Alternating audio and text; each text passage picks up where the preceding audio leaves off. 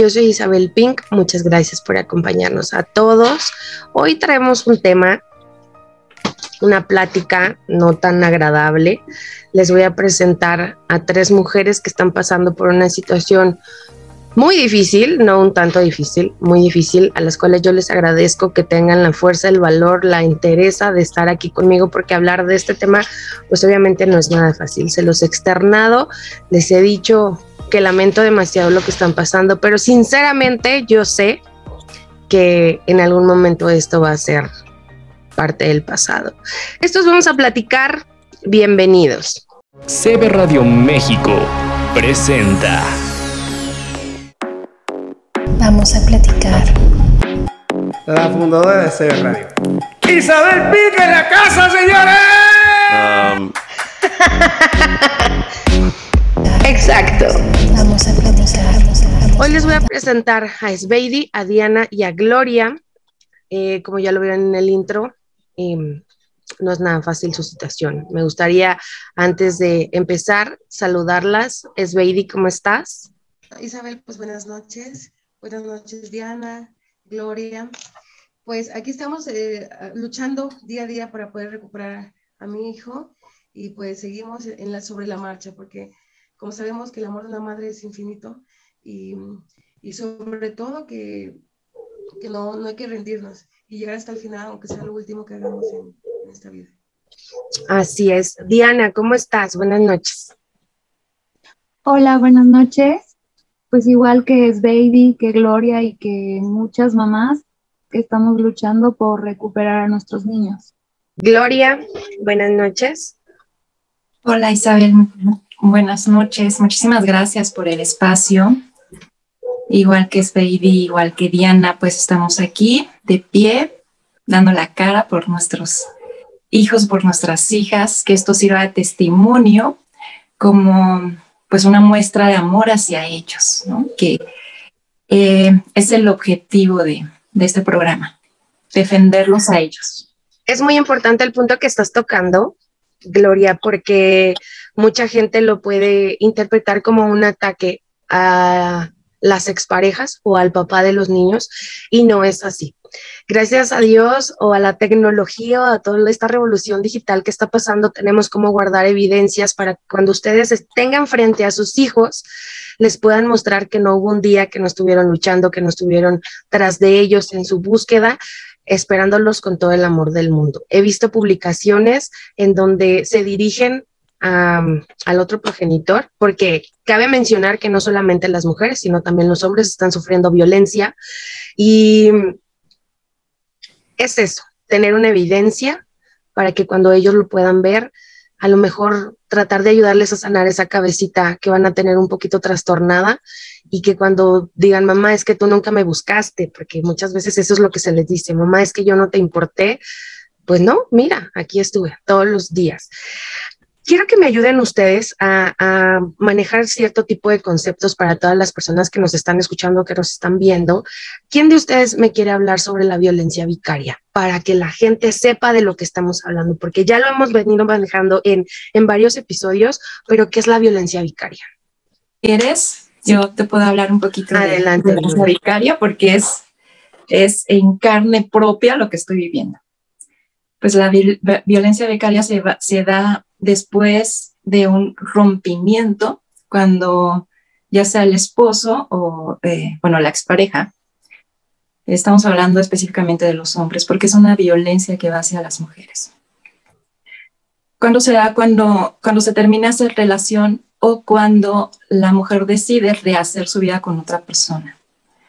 Él, él se ve incapacitado de seguirla controlando y entonces la sustituye. ¿Cómo la sustituye? Pues a través de los hijos o de las hijas. Y puede, pues está en, en, en varios grados, como desde sustraerlos, dejarles de, de, dar medicamentos y si los niños están medicados, de darles de comer, maltratarlos, golpearlos, hasta la extrema violencia que es asesinarlos. Entonces, violencia vicaria va dirigida hacia la mujer para seguirla controlando a través de sus hijos o de sus hijas. En, en esencia es esa parte.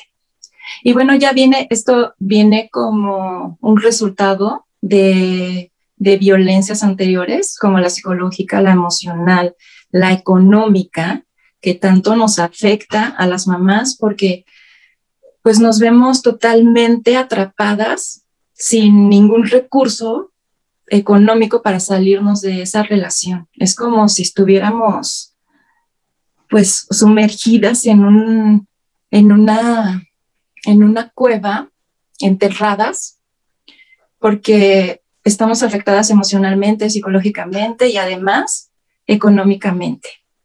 En mi caso, te puedo decir que yo eh, pues tuve cuestionamientos al principio de, este evento tan desagradable, donde me decían, pero ¿por qué no te salías? Pues porque no tenía eh, la suficiente economía, los, los suficientes recursos para generar una red de apoyo donde yo pudiera llevar a mis dos nenas a un lugar confiable. Y entonces viene esta revictimización ahora de la sociedad, que, que si bien decías al principio que, que pues está normalizada, ¿no? Está, tenemos normalizados tantos actos de, violencia machista hacia nosotras que nosotras mismas no nos damos cuenta y dejamos que pasen hasta que llegan a este punto de, de quitarnos a nuestras, a nuestras hijas, en mi caso, a mis hijas, para seguirme controlando. Eh, yo te puedo decir con toda la certeza, porque lo estoy viviendo, que lo que yo estoy pasando es violencia vicaria. El, eh, el papá de mis nenas se las lleva cuando él se entera que yo estoy iniciando una relación con alguien más, siendo que nosotros ya nos habíamos separado, ya, está, ya teníamos una relación rota. Sin embargo, él pretendía seguirme controlando cuando entendió que ya no podía hacerlo, pues se las lleva de la noche a la mañana. Me separa de mis hijas, dos niñas que estaban prácticamente las 24 horas conmigo, dormíamos juntas, todo lo hacíamos juntas. A raíz de la pandemia, pues dejaron de ir a la escuela. Yo soy licenciada en pedagogía, yo les daba clases, eh, yo asumí toda esa responsabilidad de académica con ellas. Eh, nací con un, con un, con un don, con una habilidad que todos los días doy las gracias de, de, de, de, que crezca en mí cada día, que es el gusto por la pintura. Igualmente se los transmití a mis, a mis nenas. Te puedo decir que aunque vivíamos inmersas en esta violencia psicológica, emocional, económica, yo siempre traté que ellas no se dieran cuenta que, que estaban viviendo eso a través de todas las actividades que yo las inmiscuí.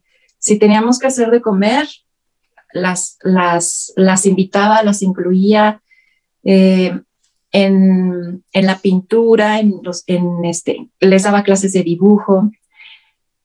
Me, me gusta mucho investigar diferentes eh, estrategias de, aprendizaje, enseñanza-aprendizaje. Entonces encontré un método muy bello que se llama Nepohuancinsin, que es un, es un abaco que usaban los antiguos mexicanos, con el que se les puede enseñar matemáticas a los niños de una forma divertida y, les encantaba a mis nenas.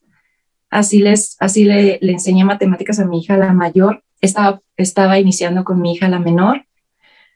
Entonces, separarlas de todas esas actividades de la noche a la mañana y separarlas de su mamá es un acto de extrema violencia para nosotras. No sé si para los jueces o para los o para quienes tengan las leyes en, en sus manos lo sea, pero para nosotras tres sí. Pues mira, llevo, él se las lleva el 2 de diciembre y yo levantó una demanda el 8 de diciembre porque se atravesó el, el fin de semana. Eh,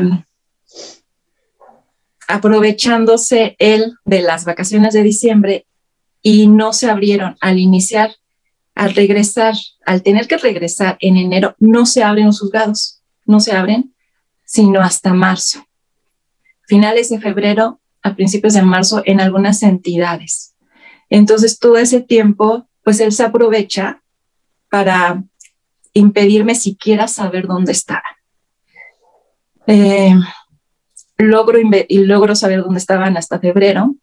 En marzo le llega la primera notificación donde el juez le pide que asista. En, en mayo, en mayo, junio, junio fue la primera audiencia que tuvimos.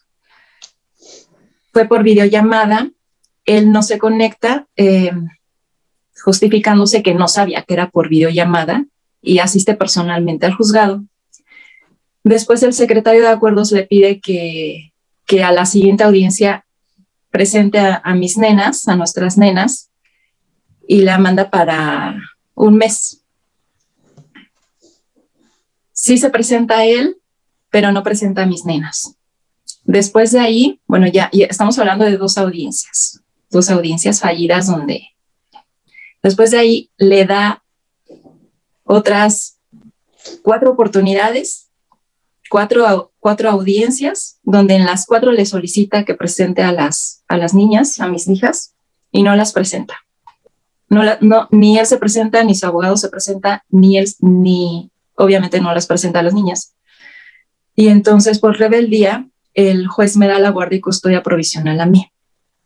Me la da el 29 de septiembre. Desde ese momento, pues eh, está, está atorado el exhorto porque yo inicio esa carpeta en, en, el Estado de México, él se las lleva a la Ciudad de México, entonces no tenemos facultad para entrar a la, para ejecutar una orden del juez del Estado de México a la Ciudad de México. Entonces, en ese proceso está mi, mi pues mi, está tu caso. No ha habido demandas, porque bueno, esto me lleva a pensar que eh, hay este tipo de demandas falsas, que es lo que se habla mucho. No, no hay demandas en tu contra. Él dice que hay una demanda en mi contra, sin embargo, a mí nunca se me ha notificado. A mí nunca se me ha notificado. Él sabe muy bien que yo sigo en el departamento de donde él se las llevó. Él sabe muy bien que estoy allí. Él sabe muy bien que mis horarios y nunca se me ha notificado. Sin embargo, él a todo mundo le ha dicho que me ha demandado, que porque me ha, me ha acusado de, de violencia sexual en contra de mis hijas. Dice que yo metí a mis amantes, porque no solamente es uno, son varios, a tener relaciones sexuales frente a ellas. Qué, triste, Gloria, y todos los que nos estén viendo, nos estén escuchando, qué triste que tengamos que hacer este tipo de bajezas con cosas que no estamos dispuestos, exacto, y que aparte que no estamos dispuestos a comprobar. Porque cuando tú demandas a tu pareja o a tu expareja por un abuso sexual ante las autoridades, las autoridades no se quedan de brazos cruzados. Entonces, si ya te están dando la oportunidad de presentar a tus hijas para que esta demanda proceda, porque las autoridades tienen la capacidad de comprobar este abuso sexual. Son varios peritajes, obviamente, que desconozco, pero me los imagino. Y entonces, bueno, si tienes, como decimos, el sartén por el mango, ¿por qué no presentas este tipo de pruebas? Y una cosa nos lleva a otra. Las, las, las denuncias falsas. Pero hay algo, en, el caso de Gloria, la historia, bueno, es como muchas, que nos separamos, tenemos problemas, porque ojalá fuera, terminamos un divorcio, bueno, terminamos un matrimonio, comienza el divorcio y pensáramos se acabó el problema, pero no, pareciera que lo multiplicamos y lo multiplicamos. Ahora, yo siento que hay que tener mucho desequilibrio mental para hacer este tipo de denuncias. Te voy a decir por qué. Porque tus hijos no siempre van a tener 3, 5, 10, 12 años. Tus hijos van a crecer, van a ser adultos y es donde yo me pregunto, ¿cómo vamos a justificar todo lo que les hemos dicho a, nuestros A ver, Diana, ¿nos podrías contar, por favor, cuál fue tu situación? Eh, sí, eh, mi situación fue diferente. Eh, el día 2 de septiembre, pues yo decidí con miedo fundado, con amenazas, con chantajes, pues decidí separarme. Y bueno, ese día em, él me arrebata a mi niña y me dice, ok, pero a mi hija no te la llevas. Y se la llevó.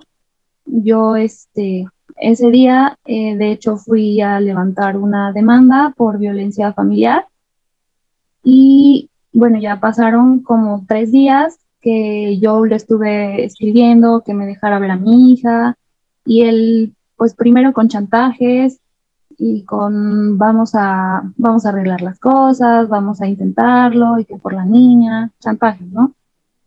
Y bueno, pues como no logró con sus chantajes doblegarme, pues ya después me, me negaba a mi niña, me mandaba mensajes de déjanos en paz, ya no nos escribas y, y me decía que me dejaba, que me iba a dejar ver a mi hija, pero, o sea, me traía así todos los días y no me la dejaba ver hasta que pues fui ahora sí que con un abogado a levantar pues una demanda y, y ya, bueno, puse mi demanda y después al poco tiempo él también me demandó por eh, pedía custodia y pensión.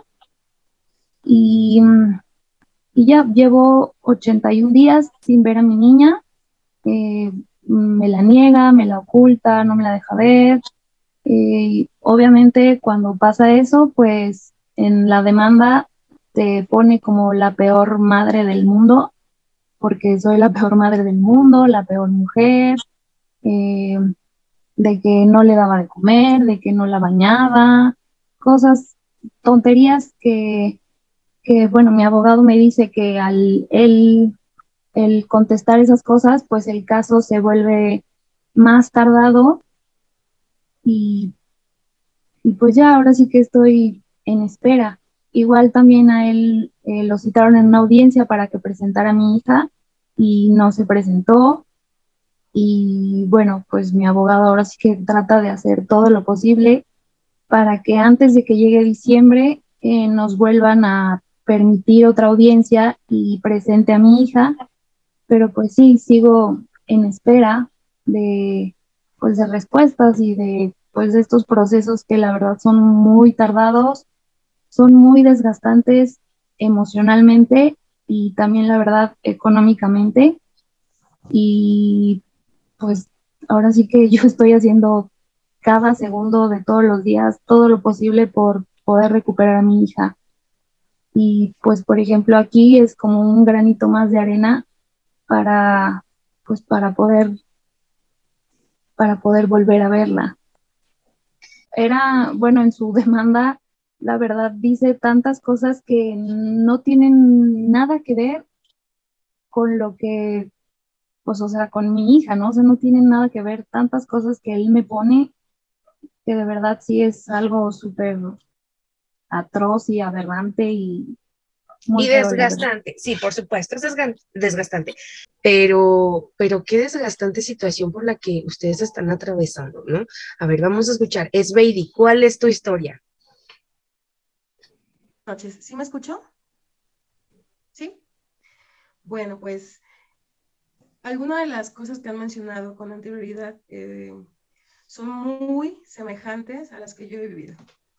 Me comentaba um, Gloria que, que la acusaron por abuso sexual, lo mismo, que el niño tenía abuso sexual y que padecía de, de desnutrición, más bien tenía desnutrición y mm, pues yo ya voy para un año y medio. Bueno, ahorita ya tengo tres semanas que ya me permiten ver a mi hijo, después de casi un año y medio. Como se lo llevó a otro, mm, a otro estado, pues fue más complicado porque eh, con todo esto de la pandemia, sí, pero yo jamás dejé de luchar eh, por mi niño, pero en la, en donde metí la, la demanda, porque metí, bueno, les platico así, yo soy maestra, trabajo doble turno, pero aparte los fines de semana me dedico a vender en los tianguis. Entonces, yo como mamá siempre quise que mi hijo conviviera con su papá porque es lo mejor para él. Y siempre, sí, claro que sí, llévatelo y sin problema y, me lo traiga así, ¿no? Porque yo sabía que el, mi hijo iba a estar bien, es su papá. Pero lamentablemente ellos no piensan de esa manera. Ellos creen que haciendo eso, claro que nos dañan a nosotros, eh, como mamás, porque amamos a nuestros hijos, pero eh, la principal víctima son nuestros, nuestros hijos e hijas. Bueno, posterior a eso, em, se lo presto. Él iba con su, con, su mamá y con, con, su nueva pareja. Y yo bien preocupada porque eran las 9, 10 de la noche y nada, dije, bueno, a lo mejor lo llevó al cine aquí en la Ciudad de León. y me marca para decirme que ya no me va a regresar a mi hijo. Yo el otro día me fui inmediatamente a San Luis Potosí, eh, eh, metí una denuncia, hasta le pedí apoyo a unas patrullas, dije, regrésame a mi hijo porque yo nunca te lo he negado. Y hasta ahí esa fue la última vez que vi a mi hijo, hasta hace tres semanas que, que les comenté, que el juez me autorizó ver a mi hijo. A pesar de que yo tenía un convenio de custodia, eh, él lo tuvo oculto, ¿verdad? Pero a pesar de que yo tenía la custodia de mi hijo, eh, me trata a mí, la, ley me está tratando como si yo fuera la, yo fuera la, agresora de mi hijo. Llego a visitarlo y recibo amenazas, insultos, me graban por todas partes. Es algo bien difícil yo, yo lo único que digo es, no fue mi error, o sea, yo hice bien las cosas como mamá. Por eso le comentaba a Diana que dije, yo te entiendo, yo entiendo tu dolor. Había momentos que yo no quería ni levantarme, ni comer, mi pareja me tenía que llevar al hospital porque no podía yo seguir, o sea, era, es estar muerta en vida. Y yo sé que ellas pueden entenderme, es llorar y llorar y dormir, dormirte llorando sin saber en qué momento te dormiste. Tengo un bebé de tres años y él, él fue, claro, es, es mi motor también. Y a veces me decía, mamá, este, quiero de comer, mamá, y yo sabía que ya era hora, ¿no? O sea, yo siempre estoy al pendiente de mis hijos. O, ¿por qué lloras, mamá? Y yo, hijo, no, por nada.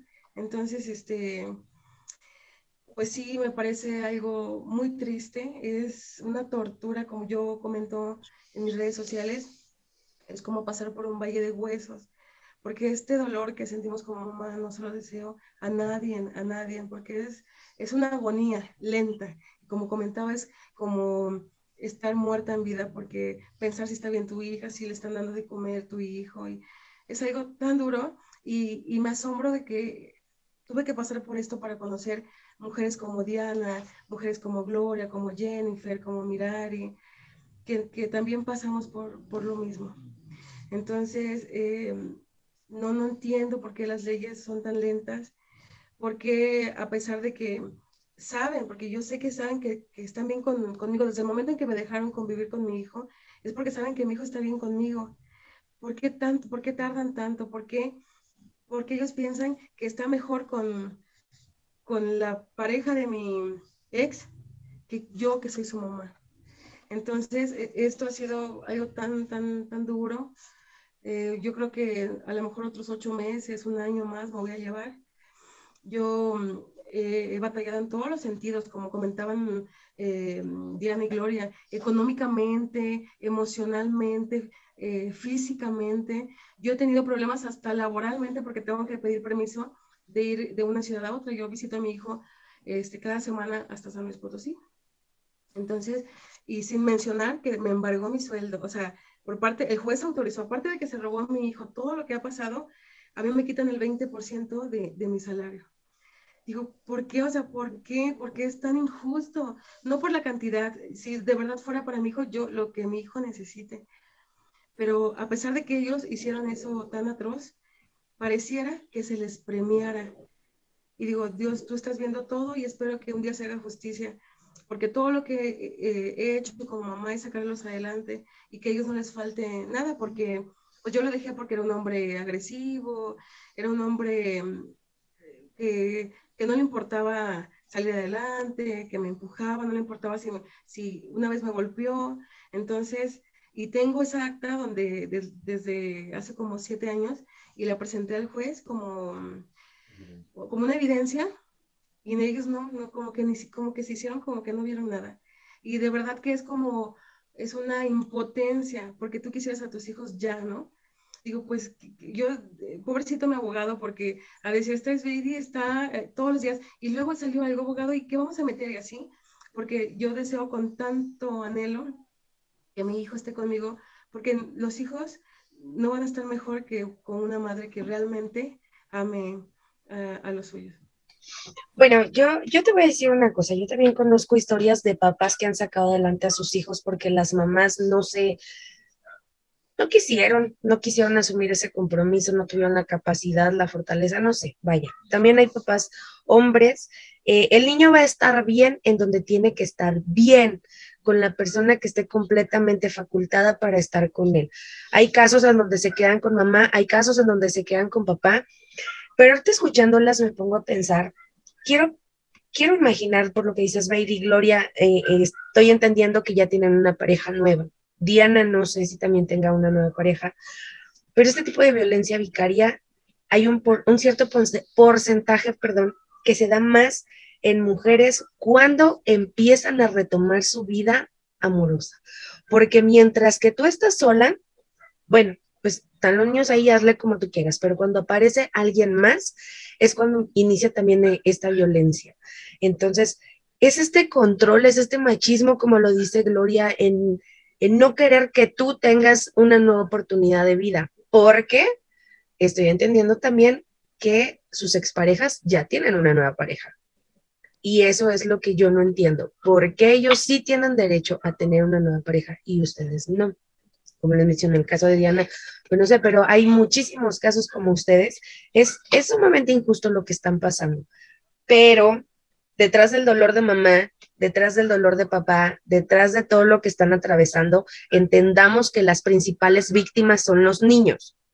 Entendamos que quienes, qué desafortunado que como adultos no podemos llegar a un acuerdo en donde tomemos decisiones asertivas para el mejor desarrollo físico, emocional, psicológico de nuestros hijos. Y me incluyo porque hay veces que no sabemos ni lo que estamos haciendo. No hay una escuela para padres y menos una escuela para padres divorciados. No la hay.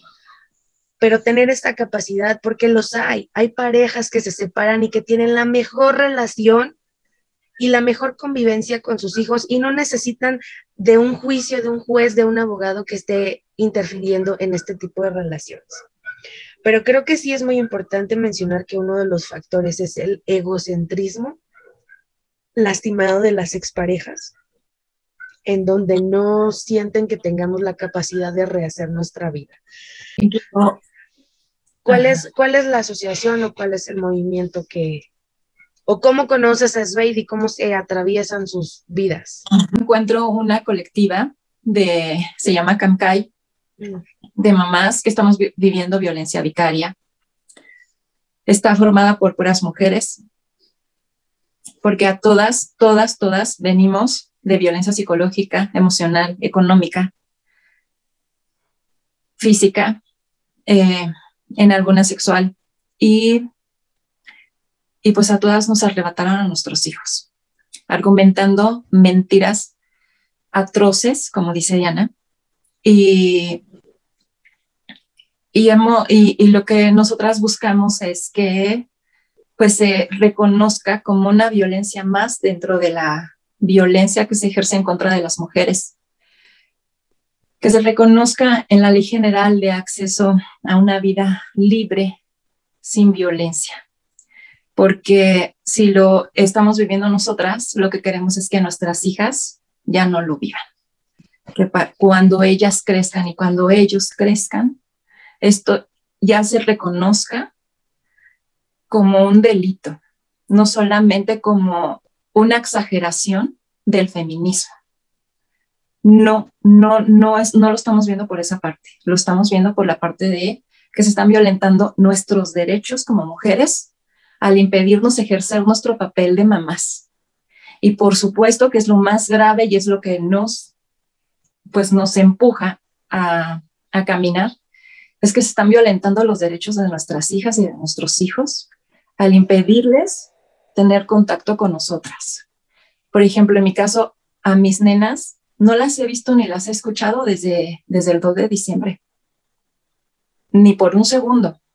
¿Sí? Lo único que yo sé de ellas es que el DIF fue a visitarlas en el mes de junio y a cada una le sacaron una foto de lejos. Eso es lo único que yo sé de ellas. ¿Con, qué fin, ¿Con qué fin les tomaron la fotografía o con qué fin fue la visita? Por, para investigar cómo estaban, en qué estado las tenían, en qué, pues, en qué circunstancias estaban mis nenas. ¿Y cuál es la resolución que te dio el DIF? ¿Están bien? Ya están bien, que están bien, están con su papá, porque además eso es, ese es el, argumento, el argumento cotidiano, que están, están con su papá, están bien, pero no se les ha hecho un examen este, psicológico, no, no, no las han asistido a una instancia donde las, les puedan eh, eh, las puedan ver los, los peritos y, y me puedan decir con certeza científica que ellas están bien emocionalmente. Porque entonces yo espero ver a niñas íntegras, fuertes, expresándose excelentemente bien, porque para eso las alejaron de mí, para estar bien. Entonces yo espero ver a niñas fortalecidas, llenas de alegría, de felicidad emocionalmente. Entonces, eh, ahorita que estaba hablando es Baby, estaba recordando que hay, hay características en común que tienen los hombres cuando nos quitan a nuestros, cuando nos van a quitar a nuestros hijos, como es el chantaje, el chantaje emocional, el, el, el que te amenazan, a mí me amenazaba diciéndome que se iba a suicidar si yo lo dejaba. Entonces, eh, estás tan inmersa en esta violencia psicológica que no te das cuenta, no, no te piensas que estás exagerando, porque además creces con la idea de que si no te pega y si no llega borracho, pues no es violencia. Entonces, lo que queremos evidenciar dentro de la colectiva es esa parte, que los chantajes, el control, eh, también es violencia también es violencia que utilizan a tus hijos para manipularte y para tratar de controlarte. Es violencia que después que se los llevan, te traten de responsabilizar a ti de por qué se los llevaron. Es que yo me los llevé porque tú estabas saliendo con otra persona y esa otra persona los puede violentar. Entonces ya somos responsables hasta de lo que no ha pasado, hasta de lo que podría pasar yo tengo cartas de él donde me narra, donde eh, me narra eh, cómo posiblemente yo en algún futuro lo pueda engañar. Entonces, eh, nunca pasó y seguramente nunca iba a pasar, pero él ya lo estaba asumiendo como que era real. Tal vez tú algún día entres a una escuela de pintura y entonces me puedas engañar con un compañero que tal vez le guste Dalí porque a ti te gusta Dalí. Entonces, esas son banderas rojas que tenemos que poner atención porque yo no lo sabía. Yo no sabía que eso no estaba bien y que eso era chantaje emocional para que yo me quedara y que yo hiciera lo que él quería que hiciera. Cuando yo dejé de pues de hacer lo que él quería, vino el descontrol y es cuando él sale de sí y se lleva a mis nenas. Otra parte que me parece muy grave y que, que debemos hablar de eso es que, por ejemplo, mis hijas ya tienen casi un año que no las veo. Les han dicho que, que yo las abandoné, que me fui con mis amantes, que, que yo tiré todas sus cosas a la basura, que ya no estoy en el departamento. Muy bien. Yo sé, yo entiendo que cada niño es diferente y yo confío en que ellas sean lo suficientemente fuertes y resilientes para, para pasar esta prueba.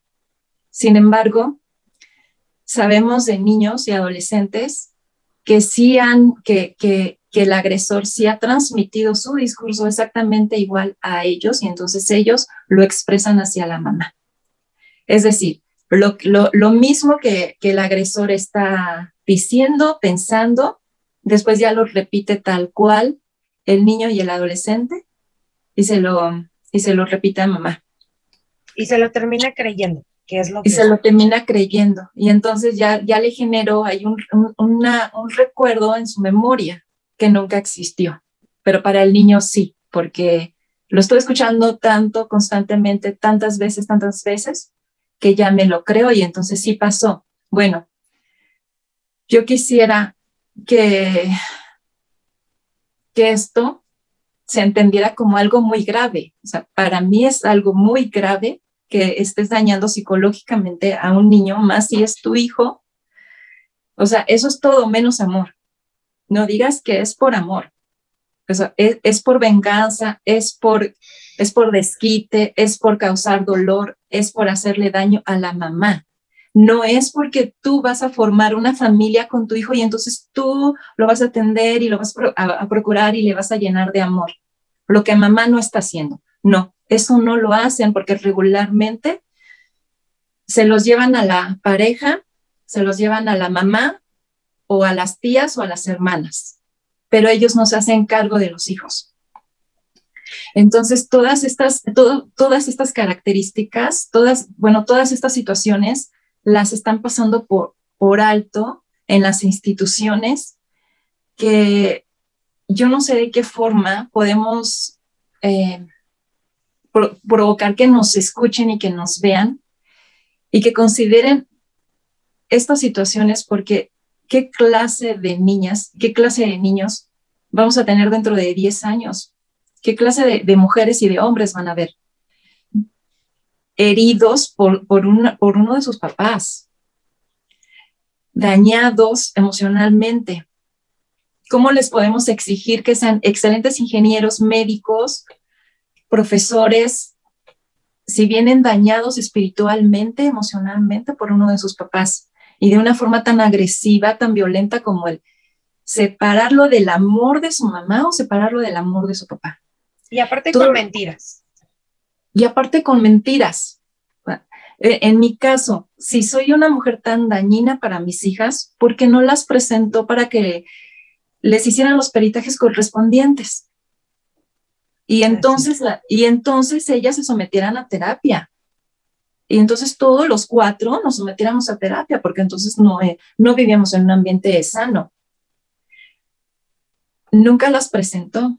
La, me las siguen ocultando eh, de una forma tan agresiva.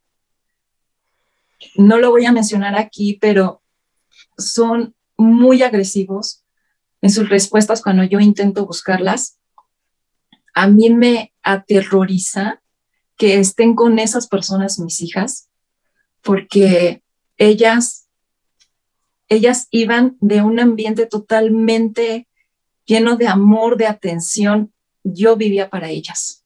Yo definitivamente vivía para ellas. Yo entiendo perfectamente el papel de una mamá en la vida de un ser humano. Y yo traté de procurarlo, traté de fortalecerlas espiritualmente para que ellas se pudieran defender de adultas.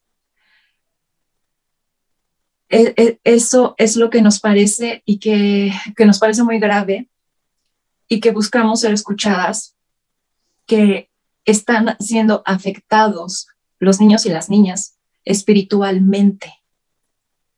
¿Qué, qué, qué ser humano, qué ser adulto van a ser ellas y ellos con estos traumas, con estos complejos, con este desamor, el crecer pensando que mi mamá me abandonó o mi papá me abandonó, es que no me quisieron, es que ella, no me quiso. Y entonces se repite otra vez el ciclo. Y entonces otra vez estamos creando y criando a psicópatas narcisistas o a seguros suicidas, depresivos, solamente por mi incapacidad de aceptar el no de otra de mi, de mi expareja. Es que tenemos que, tenemos que como sociedad, ya no solamente como papás, sino como sociedad, enseñarles a los niños, a los adolescentes y a los adultos, si se puede, a que deben respetar el no de otra persona, a, que una expresión de amor es darle la libertad de ser feliz, aunque su felicidad no esté conmigo.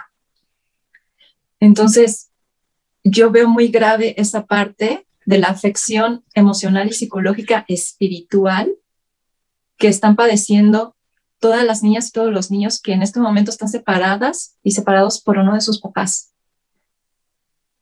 A mí lo que más me preocupa, Gloria, perdón que te interrumpa, es esto, la parte de la mentira, porque lo repito, va a llegar un momento donde tu hijo va a crecer en donde va a crecer con tantos trastornos por el hecho de vivir lejos de su mamá, por no tener el contacto con su mamá, porque si de verdad tú consideras que tu expareja es una loca trastornada que no tiene la capacidad ni física, ni moral, ni emocional, ni psicológica de atender a tus hijos, ¿ok? con todas las de la ley puedes levantar y llevar a cabo tu proceso, demostrarlo y te lo apuesto que las leyes se tardan tres años, bueno, ellos te van a dar inclusive hasta la patria potestad de tus hijos. Pero, ¿qué es lo que está pasando? Yo siento que aquí lo que está mal es el sistema judicial también, que no se está enfocando o no les está dando la importancia. Entiendo que no, no es fácil y que no es un solo caso, que son muchísimos. Pero también piensa tú, yo no te voy a decir agresor, porque yo sé que en el fondo lo que tú estás haciendo es por amor a tus hijos, por amor a tus hijas, porque tú crees que es lo mejor para ellos. Para mí no eres un agresor, para mí eres un protector, veámoslo de esa manera. Eres un protector de la estabilidad física y emocional de tus pequeños. Pero ¿qué les vas a responder cuando ellos te hagan las preguntas? ¿Qué les vas a decir cuando ellos se den cuenta que su mamá, la que tú le estás diciendo que está loca o que te dañó, y tú te des cuenta que eso no fue cierto? ¿Qué le vas a responder cuando él recuerda y diga, porque él va a vivir con la idea falsa de que mi mamá se fue y no le importé? Ten muy en cuenta eso tus hijos no siempre van a ser niños y tarde o temprano van a tener la necesidad por su propia cuenta de demostrarse a ellos mismos qué fue lo que pasó. Y cuando toda esta nube de mentiras y nube de, ideas falsas se caiga, ¿qué es lo que vas a hacer? Ok, entonces, Diana, Esbeidi, por favor, platíquenos qué es lo que están esperando qué es lo que quieren transmitirle a las demás personas, qué es lo que ustedes esperan de todo este movimiento, de, esta, de este grupo de mujeres que están haciendo para apoyarse, qué esperan de las autoridades, qué esperan también de sus exparejas, qué, es lo, qué están esperando que suceda. Bueno, eh, tomo la palabra. Yo espero que, mm, que realmente se reconozca la violencia vicaria dentro de los juzgados porque hay estados, estaba leyendo que hay estados que ni siquiera los toman en cuenta, ni, ni, tampoco, bueno, está la violencia vicaria y, mm, eh, ¿cómo se llama cuando hablas mal de tus hijos? Alineación parental. Bueno, yo honestamente, para empezar quisiera justicia, que las cosas se hicieran tal cual. Yo no, yo no, yo no quisiera que mi hijo tampoco se alejara de, de su padre. Lo único que espero es que que mi hijo tenga una vida digna y armoniosa, que no es justo que le está pasando por esta, por esta situación. Y, y, sobre todo llegar a un acuerdo, como comentaba Isabel, somos adultos, esto se pudo haber arreglado entre dos adultos sin, sin meter eh, abogados ni, ni andar en, en, este tipo de desgaste emocional, económico, no había ninguna necesidad, solamente en llegar a acuerdos a ver, ok, sí, este, puedes ver al niño, o a ver, eh, eh, platícame, ¿cómo va el niño? Cosas así, ¿no? Sin, sin llegar hasta el punto donde nos encontramos, tanto Gloria, Diana, yo. Las cosas se arreglan, pero bueno, cada cabeza es un mundo. Espero que mi situación se, ya se solucione. Dicen por ahí que nada es para siempre. A veces le digo, Diosito, dame más fuerzas porque siento que ya, ya no puedo. Eh, eh, yo voy a seguir luchando, pero a veces las fuerzas se debilitan, porque quisieras que las cosas se solucionaran lo antes posible.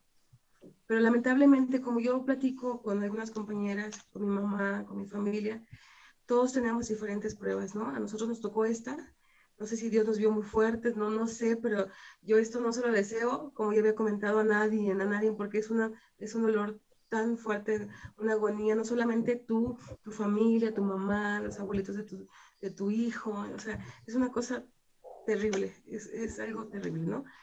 Entonces, en conclusión, yo lo único que pido es que esto se solucione, que, que las leyes eh, sean justas y que vean que realmente lo que es, porque mm, como ya había comentado, pareciera que los sustractores son los que apoyan, aquí me dijeron, ¿sabes qué? El niño, si está con él, no hay delito. digo, pero ¿cómo no? Si hubo una sustracción sin mi consentimiento, pero es su papá. Ok, yo comprendo eso, pero no era la manera. Entonces, y aún las leyes lo ven como algo normal. Entonces, em, claro que en este proceso yo creo que necesitamos apoyo psicológico porque no es, no es algo fácil, es una prueba muy difícil. Yo de verdad deseo de todo corazón que, que tanto Diana, Gloria, otras mamás que estamos pasando por eso. Yo tengo a, Diana en Facebook, a, Gloria aún no la tengo, creo. Pero cada vez que ella eh, publica de su, de, su, niña, de este, eh, Mirari o Jennifer, de verdad que me uno tanto porque yo conozco el dolor de Gloria, de, de todas ustedes. Yo sé que, que, que este, esta agonía que, que, estamos sintiendo. Entonces, de verdad que esperemos que esto se acabe pronto y que y, nos miramos con esa sonrisota y digamos, ya puedo, puedo estar junto, junto a mi niña, junto a mi niño. Y, y pues Isabel, de verdad que agradezco muchísimo este espacio, porque por fin, como te había comentado, nadie me quiso dar la oportunidad y cuando eh, vi luz verde, por eso publiqué, dije, alguien que quisiera también estar aquí, porque yo sé que como esta oportunidad, yo sé que Diana también la, dijo, pues vamos a, obtener la gloria y, y yo, yo sé que a lo mejor no, no, pues no somos famosas ni, ni nada por el estilo, pero el solo hecho, Isabel, que te uniste a nuestro dolor, de verdad que es para agradecértelo de todo corazón porque yo sé que eres mamá y, y a lo mejor no mucha gente se solidariza sobre nuestro caso, pero nosotros como mamás tenemos que hacer, tenemos que hacer algo y no quedarnos con los brazos cruzados. Claro, no, no me agradezcan, de verdad este es su espacio, el día que lo necesiten, la mamá que lo necesite, que necesite platicar lo que está pasando y sobre todo concientizar y no normalizar esta violencia. Aquí estamos todo el equipo de CB Radio para apoyarla. Diana, ¿algo que quieras agregar? Pues sí, desgraciadamente estos procesos son muy, muy largos, muy tardados. Yo solo espero que Dios le toque su corazón al papá de mi hija y, lo haga recapacitar del daño que, pues, que me está haciendo a mí, pero más a mi hija, porque ella tiene todo el derecho de estar con él y de estar conmigo también. Y pues yo espero que esto pase lo más pronto posible y pueda volver a tener a mi hija pues otra vez conmigo. Y pues igual lucho todos los días, todos los días rezo porque todo esto pase rápido y yo estoy abierta a, a llegar a cualquier acuerdo. No, no tengo resentimiento, ni mucho menos. Yo solo quiero pues volver a ver a mi hija porque igual no la he visto, no he sabido nada de ella y es muy difícil, es muy duro y pues espero que esto pase pronto. Yo les quiero mandar un mensaje a mis hijas. Yo sé que en algún momento, de alguna forma, ellas van a ver esto. Quiero decirles que todo, todo, todo esto es por amor a ustedes, Gracias a toda la red de apoyo que estas mujeres encuentran en cada uno de los lugares, en redes sociales, en lugares físicos. Gracias porque es muy importante para ellas poder platicarlo, pero también encontrar la asesoría. Eh, cómo llevar paso a paso cada uno de sus procesos, aunque son muy lentos, son muy lentos, pero en esta desesperación siempre hay una mano amiga que nos tiende los brazos, el hombro, el oído para escucharnos. Muchísimas gracias a todas esas redes de apoyo. Como te llames, no sé cómo te llamas porque hay muchísimas, pero yo sé, yo sé y espero primeramente Dios que todas puedan recuperar a sus hijos, aunque en ocasiones se ve tan difícil, pero no dejemos de creer y de tener fe. Les agradezco muchísimo, Diana, otra vez es Baby, Gloria, Esperamos tener buenas noticias próximamente de ustedes porque así como vienen a contarnos su historia, que es totalmente deprimente, ha habido personas que han podido recuperar a sus hijos y yo no descarto la posibilidad que ustedes y todas las que están atravesando por lo mismo tengan un desenlace igual, que puedan recuperar a sus pequeños. Así es que muchísimas gracias por escucharnos, a todos los que nos escucharon en Spotify en cualquiera de nuestras plataformas digitales y gracias a todos los que nos ven en YouTube. Esto fue Vamos a platicar. Yo soy Isabel Pink. Un abrazo a todos. Adiós. Are not alone. We're going home, no pain will last.